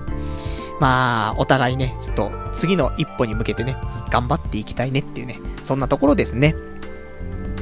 じゃあ、あとは、えー、他、喋りたかったこと、ね、あるんだよ。意外とあるんだね。何にもしてない、この、ちょっと4、4日間の休日だったんだけども。あとはね、そうだなうん、ちょっとね、あとで、うんこしたいね、結構ね。ちょっと、さっきからちょっと少しね、喋りに集中できてない部分あるんですけど、なぜか、うんこがしたいからっていうね、ところで、あれだな、ストッ、ストッパとかね、うちにあるんだよな。ストッパ飲めばストップすんのかな、うんこ。ちょっと実験してみましょうか。ちょっと、じゃあ、えーと、ここで、ストッパーを飲むので、一旦、一旦切らせていただいて、で、えーと、切った後は、ね、まあ、多分ジングルが入りますよ、この後ね。ジングル入った後は、コーナー行きますから。コーナー行った時には、俺のストッパー、ね、飲んだ後ですからね、どうなってるかなところでね。じじゃあ、後半のね、えー、またコーナーで会いたいと思いますんでね。えー、そんな感じで、じゃあ、ちょっとストッパー飲んでいきたいと思います。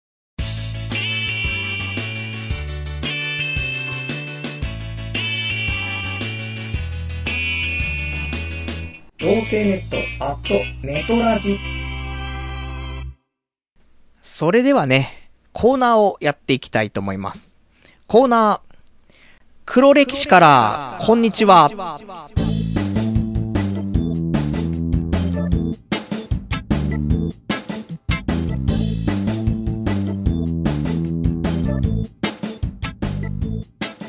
こちらやっていきたいと思います。えー、黒歴史からこんにちはね、えー、久しぶりのコーナーなんですけども、まあ過去にね、まあ10年分ぐらい、まあ10年っていうかまあ2000年からかね、日記を書いていたので、まあ過去に遡ってね、まあ今日と同じぐらいの、まあクリスマス前後ぐらいのね、えー、日記の方をね、ちょっと過去に遡って読んでいきたいなと。まあそんなコーナーなんですけども、まあもともとね、この童貞ネットのラジオのメインのコーナー、ね、っていうのがこの黒歴史からこんにちはっていうね、コーナーだったんですけども、まあいつの日にかやらなくなってしまって。まあつうのもね、まあ2年も3年もやってればさ、同じ日記になっちゃうんだよね。だってコーナーで毎回やってるんだからさ。だからちょっと前後したりとかしてね、まあ被んなかったりとかそういう時もあるかもしんないけど、まあ大体もう被ってきちゃってそっからはね、あの、もうやっても同じね、話をちょっと読んでしまうこともあるからということで、まあなかなかやんなかったんだけども、まあ久しぶりなんでね、もうみんなも忘れてるかなと思って、やろうかなと思います。で、あとストッパー飲んできましたけども、ストッパーね、最初飲んだ時、結構、あれこれ美味しいのかなと思ったんだけど、なんかあんまりね、やっぱし途中ね、なんか、飲んでると美味しくやっぱしないなっていうのと、なんか粉っぽいね、ちょっと喉に引っかかる感じがしますけども、これで、あと10分、20分ね、持つかなと思いますからね、コーナーやって、お別れのコーナーやって、なんとかね、今日やりきれるんじゃないかなと思いますからね。まあ、途中でちょっとうんこを漏らしちゃったらね、10秒ぐらいね、無言になるかもしれないですけどもね、まあ、その時させてもらってという感じで。で、えー、黒歴史からこんにちはのね、コーナーやっていきたいと思います。じゃあ早速ね、ちょっと日記、過去に、まあ、ほんとね、14年前に書いてる日記だからね、俺が、ね、14年前って、俺20歳だからね、20歳の頃に書いてる日記を読んでいくっていう、このね、本当に、ちょっと怖いね、黒歴史がいっぱい書いてありますからね。今で言う、今でさ、今でこそその、中二病とかさ、そういう言葉がね、まあ、知れ渡ってますけども、まあ、本当に、これこそがっていうね、もう、その象徴と言わんばかりのものでございますんでね、えー、読んでいくんですけども、じゃあ、2000年、ね、12月23日、ね、クリスマスの前の日、クリスマスイブの前の日だね、えー、の日記なんですけども、俺の周りにはいろんな奴がいる。頭のいいやつ、ゲームが上手いやつ、絵が上手いやつ、文章が書けるやつ、政治に詳しいやつ、軍事に詳しいやつ、映画に詳しいやつ、えー、おしゃれなやつ、企画をかけるやつ、努力してるやつ、パソコン詳しいやつ、結婚してるやつ、バンドやってるやつ、音楽詳しいやつ、アイドルに詳しいやつ。まあ、中には勘違いも多いけど、俺よりは詳しかったりするわけで、何、えー、何かわからないことがあったら、こいつらを頼りにするだろう。俺はいつ、何があったら頼りにされるんだろうか。そんな、ね、悩んでる。ね。悩んでる、そんな二十歳の俺の日記っていうね。なんか今と変わんないよね。だから私ね、人間ね、何年経とうがね、本質は変わらないんだなっていうね。そんなのちょっとね、思ったところはありますね。で、あと、同じ2000年の次の日だね。に、え、12月24日。人間、一つぐらい取り柄があるらしい。俺は人間じゃないのかなっていう。そんな悲しい日記をつけてますね。これ、二十歳。ね。あんま変わんない今も。俺もだって、つい昨日とかの日記で、俺34年も生きてるのに何も取り柄ねえ、みたいな。そんなんつぶやいてたからね。まあ変わんないな人間っていうのはね。もうそんなもんっていうところ。じゃあ、あとはね、えー、次の年行こうか。2001年の、またじゃあクリスマスね、前後ぐらいがね、一番精神がやられてるからね、いいんじゃないかと思うんですけども。えー、そうだね。えー、2001年の12月の26日以降かな。えー、これ水曜日だったんですけども、えー、日記の方は、土日月火、全部寝込んでました。マックス39.5度まで熱が出てしまい、今日もバイトを休みました。クリスマスに女の子とバイトをするためにこの仕事を選んだというのに、全く意味のないことをしてしまった。なかなか印象に残るクリスマスでしたっていうね。これ21歳だよ。ひどいね。これ多分ね、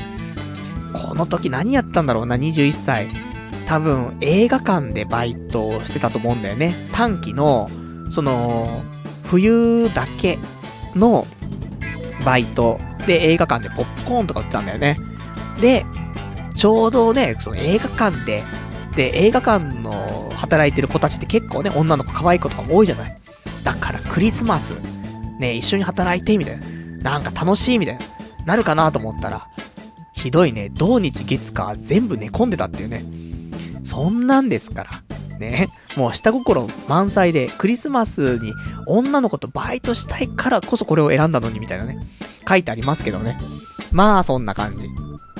まあ、変わらないね。もう、こういう、いざという時というかね、ここととばかりというところでね、ダメになる。そんな生活。ね、これ21歳。ね。ひどいもんだなっていうところ。あとはじゃあ次22歳行こうか。2002年2002年の、そうだなどこかな ?2002 年の12月の25日かな行こうか。メリークリスマス。寝たのが朝の6時で、起きたのが20時半だったので、全然クリスマス気分じゃありませんが、今日は病院行くはずだったのに、えー、寒くて起きれなかったです。そんで、昨日と今日でスバルっていう漫画を10巻まで読んでたんですが、いい、いいです。この人の、ま、えー、この人の書く漫画ってほんといいな。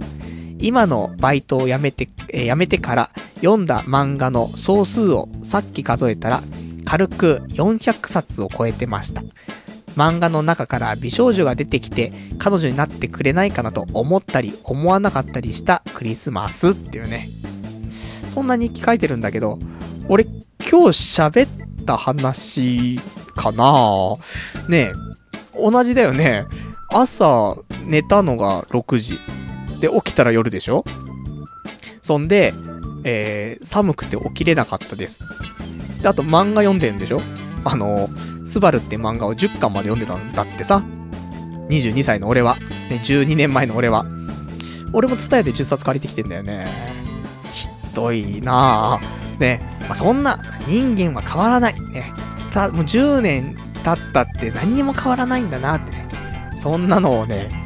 いや、ちょっとひどいね。ね、まあ、そんな、ね、だクリスマスっていうのはやっぱり寒いから、家から出たくなくて、漫画を家で読むっていう、そんな、ね、あの、日なのかもしれないですね。本当に、ひどい。ところで、じゃあ次、なんか、他読む、読もうか？他ね、じゃあ、他ね、そんな、23歳の頃は、あんまり面白くない。なぜならば、彼女がいたんだよね。23歳は、多分11月とかかな。えー、11月の頭とかに彼女ができて初めて、セックスをしてるんだよね。で、そんな俺が迎える彼女との初めてのクリスマス。なので、まあ見てもね、全然面白くないかなって思うんだけど、まあ、あの、クリスマスのね、初めてできた彼女とのクリスマスの思い出っていうのは、ちょっと日記じゃ書いてあるから、そこの一文だけ読もうかな。えー、2010、じゃ2003年の、えー、12月。えー、最近の近況。24日のクリスマスイブはディズニーシーでデートの予定だったのですが、なんかチンコが腫れまして、泌尿器科デートをした後にディズニーシーに行ったのでした。イブに泌尿器科ってありえないなーっていうね。そういう昨今。ね、ちょっとなんか性にオープンな感じでしょ少し。もう彼女と一緒に泌尿器科行っちゃうんだから。ね。まあ理由はわからなかったよ。全然性病とかじゃなかったんだけど、なんかチンコ腫れちゃってね。で、ディズニーシー行くところが、一緒に泌尿器科行って、で、それが終わってからディズニーシーに行くっていうね。そんな、ね、ちょっと、泌尿器科の尿とね、ちょっと C を混ぜちゃってる感じね。ちょっとコラボレーションしちゃってる感じがね、ちょっとね、見隠れしましたけども。そんな、ね、23歳とか、まあ、22歳、23歳か。だね。23歳の12月のお話ですね。じゃあ、あとは、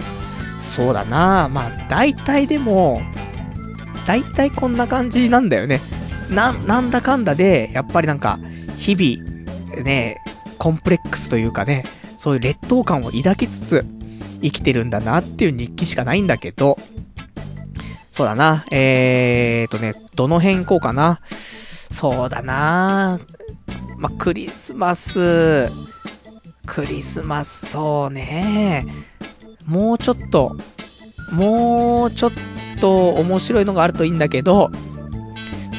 あんまないな。ああんまない。あんまないけども、一個読もうか。えー、2004年12月24日。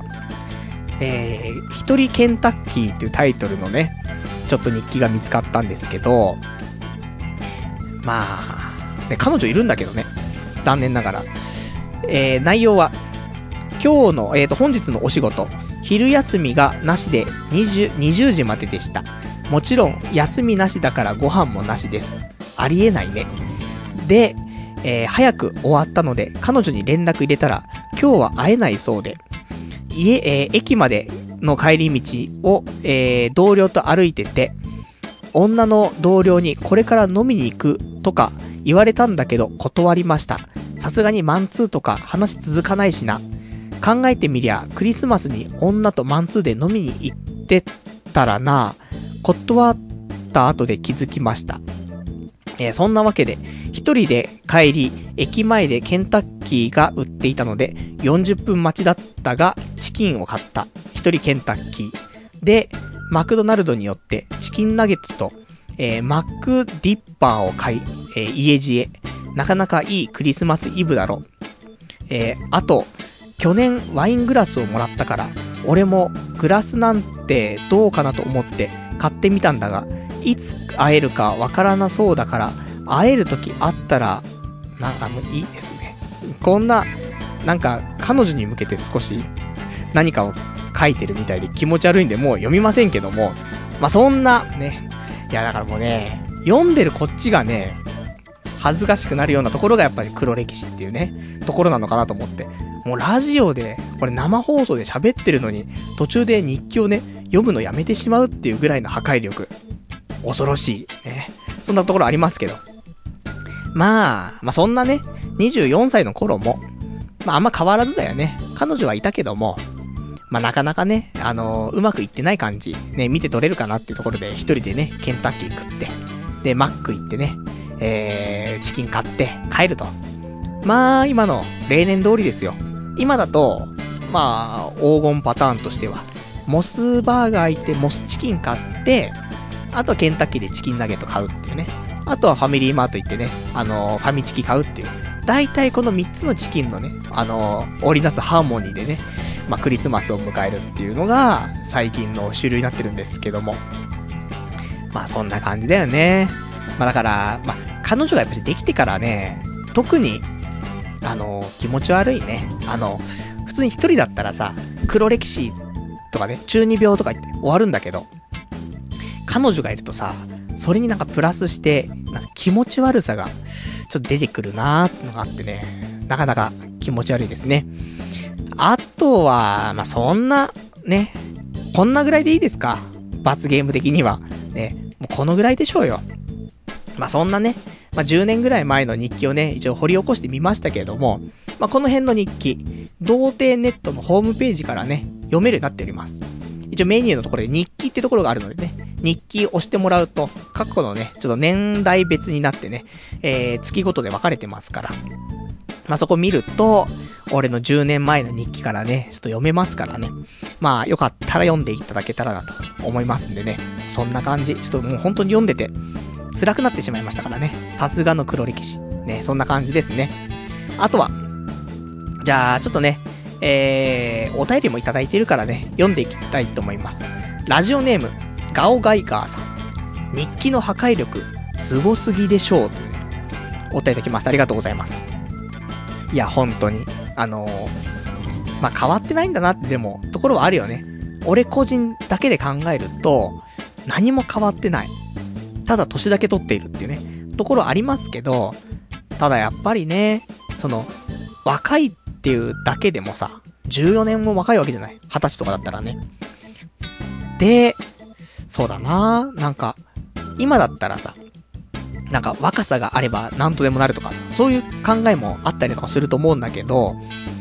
そういうね、やっぱり若いっていう、逆に若いっていう力だけじゃ、やっぱりどうにもならないところも、あの頃はやっぱしあるんだよなと思って。やっぱり年取ったからといって、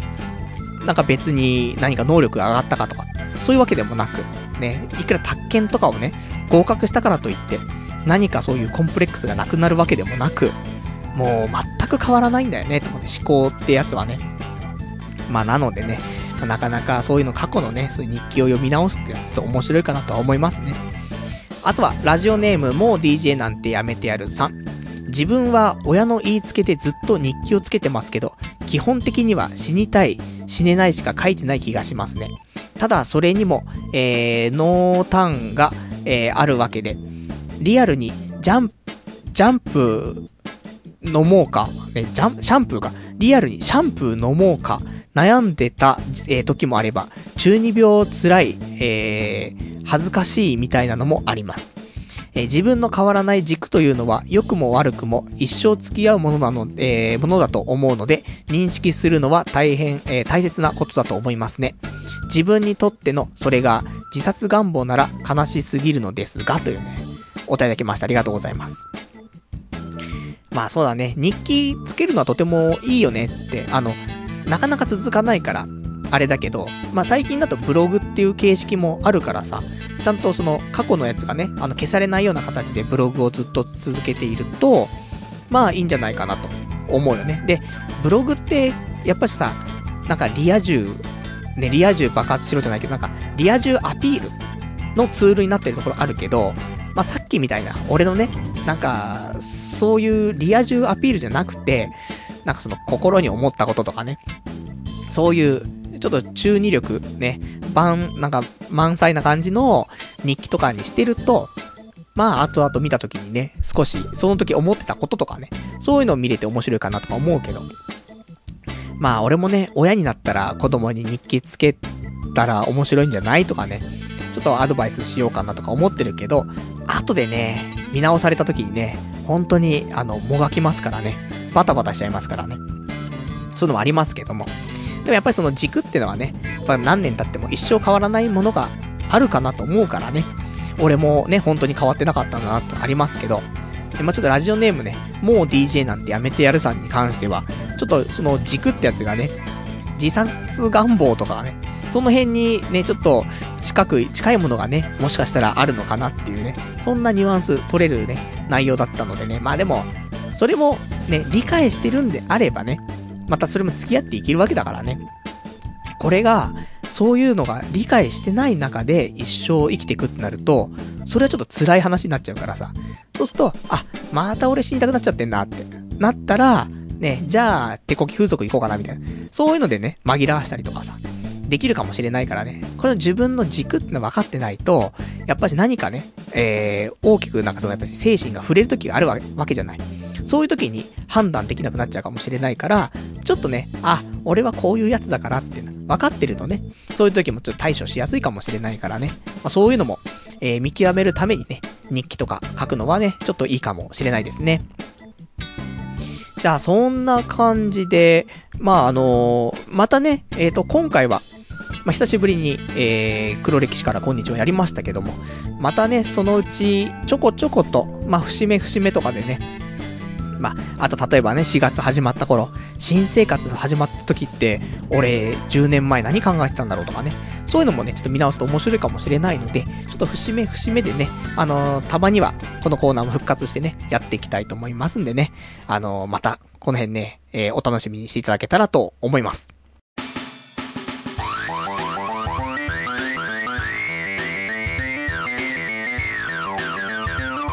童貞ネットアットネトラジそれではね、お時間ほどときましたから、お別れのコーナーしていきたいと思います。お別れのコーナーは、えー、今日喋りたかったこととかね、まだ喋れてないこととか、あといただいてるけどまだ読めてないお便りとかをね、ちょっとご紹介していきたいと思うんですけども、そろそろ、うんこがもうやばい、ね、感じになってますんでね、えー、サクサク、ね、ちょっとお便り読みつつ、サクサク俺のね、今日話したかったことをね、おしゃべりしていきたいと思うんですけども。じゃあ、まずお便りかな、えー、読んでいきたいと思います。ラジオネーム37番さん。えー、ストッパ、ストッパサイズ、ね、噛んじゃうね。ストッパ細胞はあります。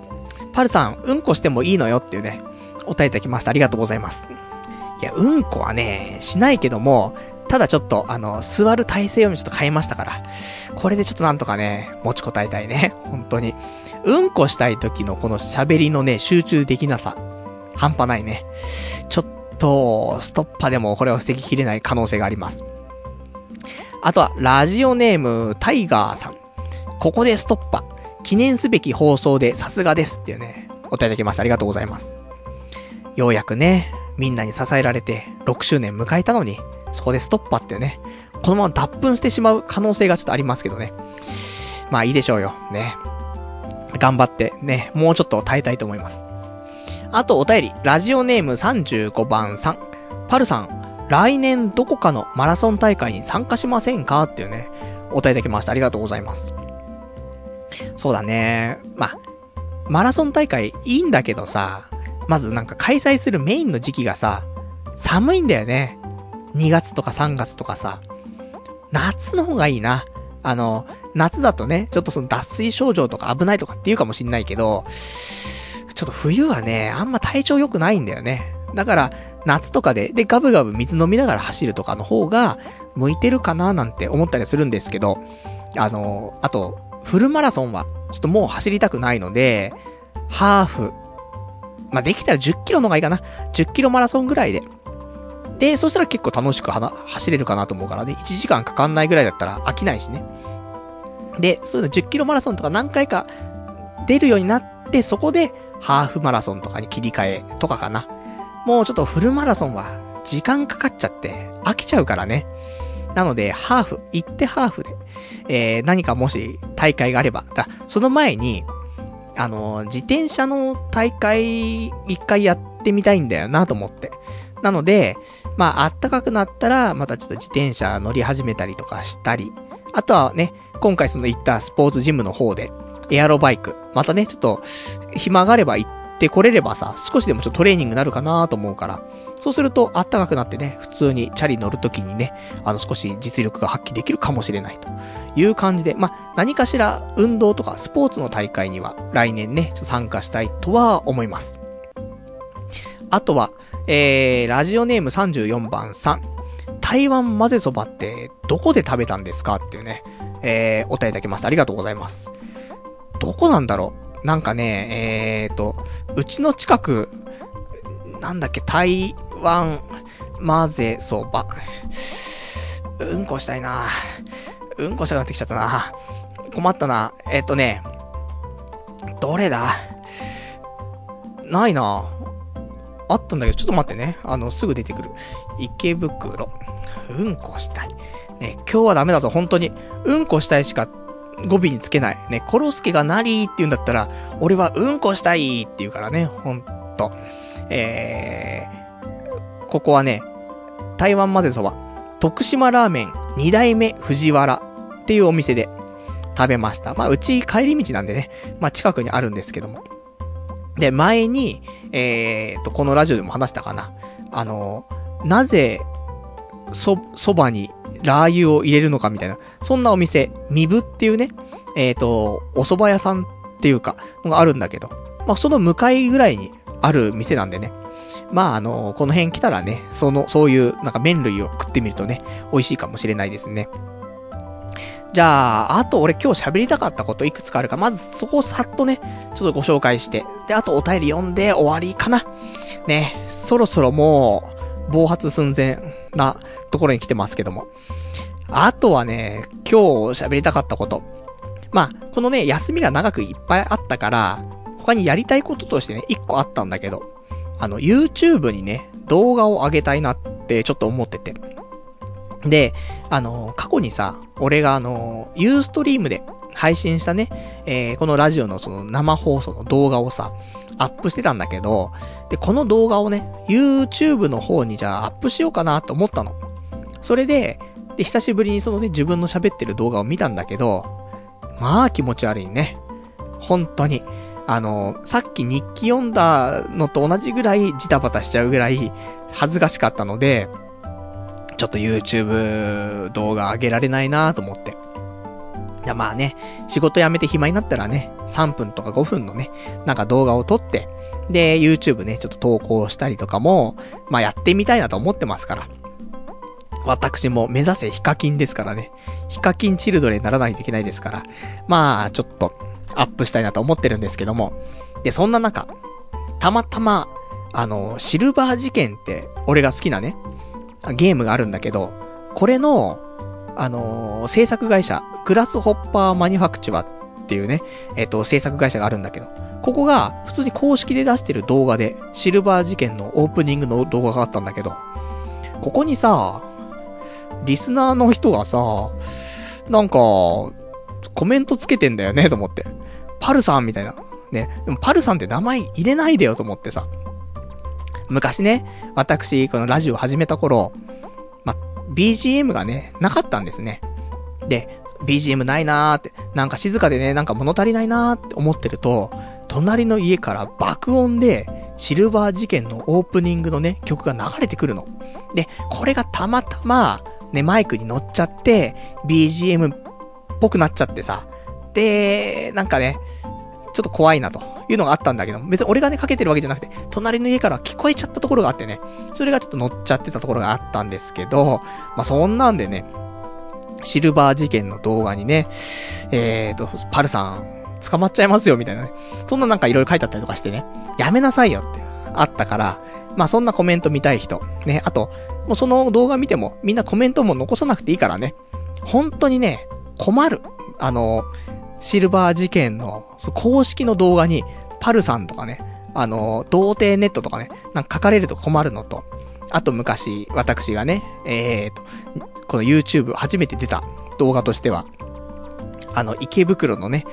あの、マチコンの動画ね、ありましたけども、ここもこの公式の動画なのに、あのーパルさん、結構普通じゃないですかみたいな。ね、コメント残っちゃって。コメント書くなよっていうね、ところありましたけどね。まあ、そんなね、誰だよパルってってみんな思ってるんだからやめてほしいですねって。まあ、そんな話。あとは、あれ俺、ピザの話したっけ？してないよね。これメインじゃない？逆に。あの、まあ、今週その寒かったからさ、家から出たくなくてさ、まあ、家で漫画読んでたりしましたけども、ほんと寒くてさ、嫌でさ、家から出たくなくて。で、普通にあの、ピザ屋さんに電話してね、あの、今日外出たくないからピザ持ってきてもらっていいですか？ってね。で、ピザ持ってきてもらうっていうね。そのぐらいよ、本当に。あの、あんまお金も使いたくないしとかね、思っている最近。ね。ですけども、もう寒くて、家出れないから、コンビニ行くのも寒いからもう嫌だなと思って、もうごめんと思って、もうピザ頼もうと思って。で、ピザ頼んじゃったって言ってね、M サイズ頼んでね、ペロッと食っちゃうってね、デブまっしぐらって。まあ、そんな感じ。あとは、えっ、と、先週言ったかな？あの、トライガンのフィギュアが届いたんだけど、これ先週？今週？わかんないね。えっ、と、トライガンのフィギュア、あの、バッシュ・ザ・スタンピートっていうさ、あの、主人公のね、えー、声は小野坂正也ね、がやってるのかな？の、えー、キャラクターがいるんですけども。これの、えー昔フィギュアが出てたんだけど、これの復刻版というか、のが発売されて、安かったんだよ。アマゾンとかで前もって予約して、多分2700円とか、3000円しないぐらいで買えたから、じゃあちょっと買おうと思って。で、多分予約したのはもう9月とか、そんぐらいだと思うんだけども、でね、3ヶ月ぐらい経って、で、ようやく発売されて届きましてね、今部屋に、えー、もう、でもこのフィギュアってさ、もう箱から出すのやめようかなと思ってね、もう箱のまま飾ってあるんですけども、まあ、そんな、ね、トライガンのフィギュアが来ましたっていう話とか、あとは、えー、他、もう一個、ね、最後喋りたい話が、えっ、ー、とね、デュラララっていうさ、アニメがあるんだけど、これの2期がね、始まるっていう、なんか2期が作、制作決定したらしくて、で、俺、デュラララってね、多分3話ぐらいまでしか見てないの、1期ね。だから、あの、ちょっと全部見ようかなとか、ちょっと思ってて。っていうのも、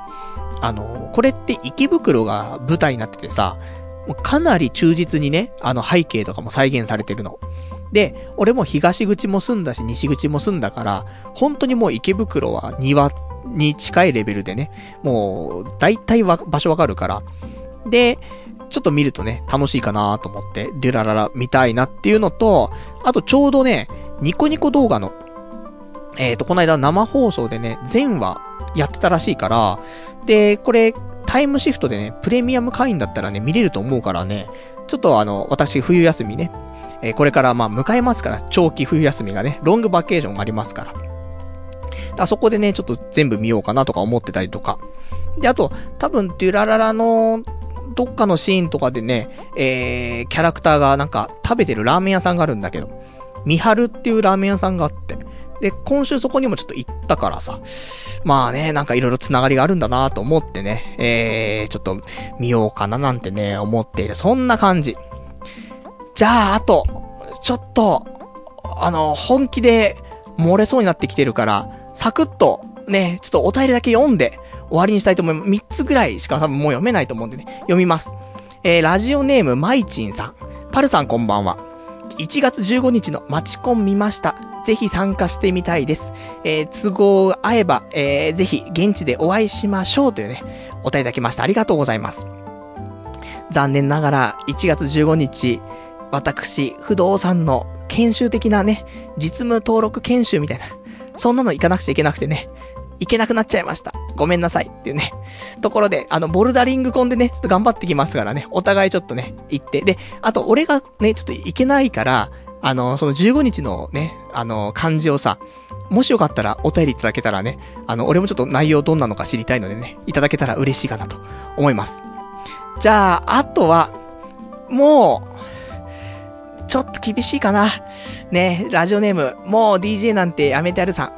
うんこしたいなりってね、えー、いただきました。ありがとうございます。ね、語尾になりつけるのがうんこしたい、どっちつけるんだってね、もうちょっと合体しちゃったみたいなところなんですけど、どんだけ俺苦しそうなんだって話なんだけどね。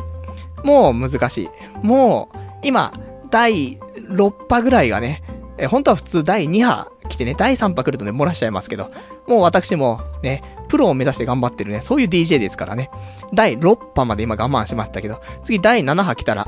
多分もう死ぬからね。もうここでちょっとラジオはね、やめておこうというところでちょっと今汗がすごい吹き出しているからね。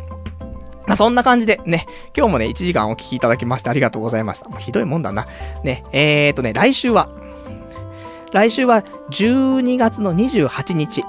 えー、の日曜日ということでね。まあ仕事が私27日までだからね、あの、ロングバケーション入った初日ということでね、やっていきたいと思いますからね。早口になってしまいましたけども。まあそんな感じでね、また23時からやっていきますからね、聞いていただけたらと思います。えー、それではね、せっかくの6周年記念、今ね、えっ、ー、と、肛門がヒクヒクしている状況でね、あのもういつからもね、半立ちになって、ね。それで、ね、こうやってお話ししてますけどもね、大丈夫？大丈夫だった？第、今、7波ね、突破したから、第8波来たら、本当にアウトだからね。ここまででということでね。もうケツにまで汗かいてきたからね。まあ、そんな感じ。ね。えっ、ー、と、ちょっと読めなかったお便りは来週読みたいと思いますんでね。じゃあ、この辺でということでね。えー、年内ね、最後の放送来週ということでね。またやっていきたいと思いますからね。また来週も聞いていただけたらと思います。それでは、ね、えー、今日も1時間ご視聴いただきましてありがとうございました。それではまた来週お会いいたしましょう。さよなら